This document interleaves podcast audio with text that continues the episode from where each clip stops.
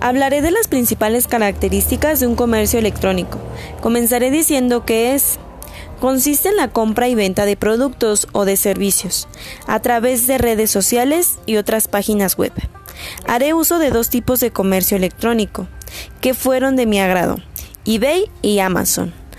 Amazon te ofrece tanto vender tus productos así como comprar productos de más personas. Por lo tanto, eBay ofrece subastas de toda clase de productos.